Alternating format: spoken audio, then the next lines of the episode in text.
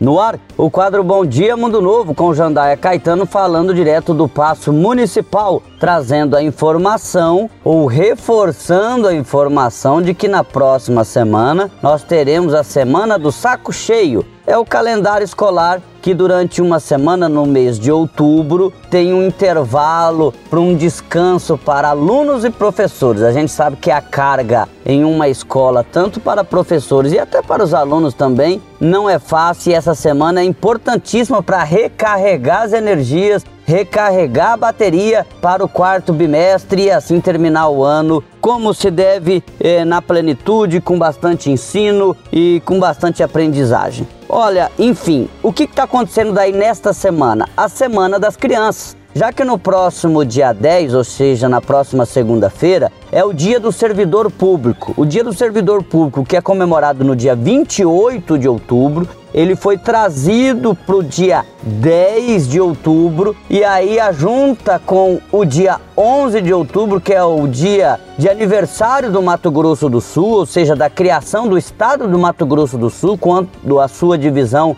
com Mato Grosso, a junta com o dia 12, que é o dia das crianças e é o dia de Nossa Senhora da Aparecida, ou seja, já pega a quinta e a sexta junto e se faz a semana do saco cheio. Então, nesta semana está sendo comemorada a Semana das Crianças. E na rede municipal de ensino, no Centro de Educação Infantil e nas duas escolas municipais, várias atividades estão sendo feitas nesses locais. Claro que com a chuva que cai sobre o Mundo Novo nesta quinta-feira pela manhã, pode haver alguma mudança no cronograma, evento de hoje para sexta-feira, alguma coisa nesse sentido. Mas está tendo brinquedões, passeios de trenzinho, cinema no anfiteatro, teatro na própria escola e na gincana, dia de diversão. É a garotada, tanto da educação infantil, dos centros de educação infantil, como das escolas municipais, fazendo a festa na Semana das Crianças. É isso. Jandaia Caetano fica por aqui trazendo a informação no quadro Bom Dia Mundo Novo nesta